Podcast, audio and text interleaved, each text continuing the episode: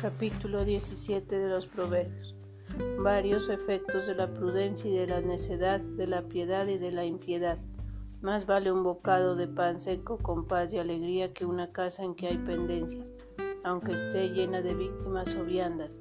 El siervo que tiene juicio será el que gobernará a los hijos necios de su amo y repartirá entre los hermanos la herencia.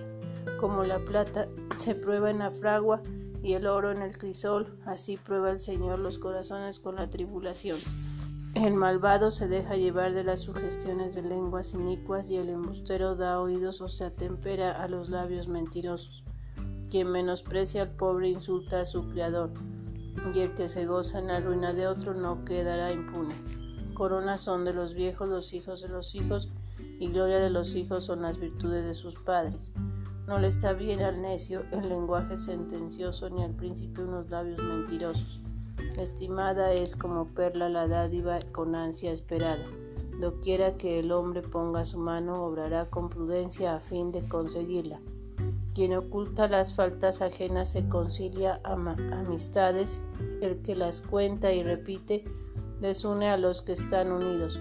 Más aprovecha una reprensión al prudente que cien azotes al insensato. El malvado anda siempre armado, armando pendencias, pero el ángel cruel será enviado contra él para castigarle. Mejor es encontrarse con una osa a quien robaron los hijos que con un factuo presumido en sus necedades. Quien retorna mal por bien jamás verá su casa libre de desgracias. El que comienza la pendencia es como el que suelta el dique de las aguas y si es prudente retírese de, las querella, de la querella antes de ser afrentado. Quien absuelve al impío y quien condena al justo ambos son igualmente abominables a Dios. ¿Qué le aprovecha al necio tener riquezas, no pudiendo con ellas comprar la sabiduría? Quien levanta muy alta su casa busca su ruina, el que rehúsa aprender caerá en desdichas. Quien es amigo verdadero lo es en todo tiempo, y el hermano se conoce en los trances apurados. El hombre necio palmotea y hace gala de haber salido por fiador de su amigo. Amigo es de discordias el que hace nacer pleitos. Busca la ruina quien alza demasiado su portada. Quien es de corazón perverso nunca lo pasará bien y experimentará desastres aquel que es doble de lengua. Nacido parece el necio para ignominia suya, ni aun el mismo padre hallará gozo en el hijo fatuo. El ánimo alegre mantiene la edad florida, deseca los huesos la tristeza de espíritu.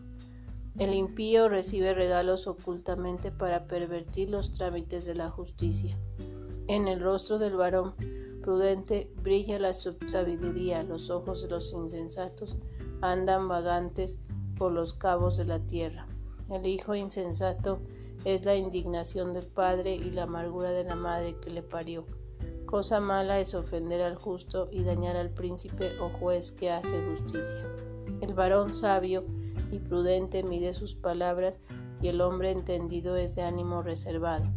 Aun el ignorante si calla será reputado por sabio y pasará por entendido si no despliega sus labios. Palabra de Dios.